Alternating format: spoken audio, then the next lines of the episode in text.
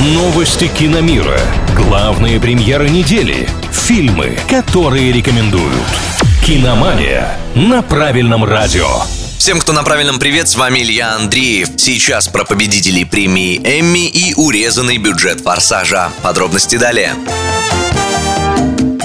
Появились первые слухи про последний «Форсаж». Одиннадцатая часть знаменитой саги должна поставить точку в истории, и сделать это авторы проекта решили более экономно. На предыдущий фильм серии было потрачено аж 340 миллионов долларов. И хоть экшен и собрал в мировом прокате в два с лишним раза больше, продюсеры посчитали такие вложения перебором. Бюджет финала, по данным инсайдеров, будет куда скромнее, плюс-минус 200 миллионов. Но даже по голливудским меркам сумма все равно внушительная. Но, скорее всего, уменьшится и размах происходящего, и ставки, и есть шанс, что фанаты наконец-то получат фильм о гонках и ограблениях, а не о спасении человечества. Премьера «Форсажа 11» на данный момент запланирована на весну следующего года.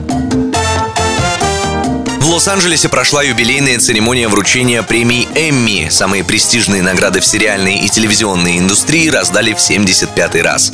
Традиционно главной номинацией считается лучший драматический сериал. В этом году звание удостоился проект «Наследники» – семейная сага о медиамагнате и его детях, которая завершилась в прошлом году. Лучшей комедией признали сериал «Медведь» про команду поваров, что открывают собственный ресторан. Ну и, конечно, не осталось без статуэток и одна из самых громких новинок прошлого года – антиутопия «Одни из нас». Правда, все свои 8 Эмми проект HBO получил за победу в технических категориях. Подробнее обо всех вышеупомянутых многосерийниках говорим в рубрике «Сериализм», все выпуски которой можно найти на нашем YouTube-канале и в группе «Правильное радио ВКонтакте». На этом у меня пока все. Услышимся.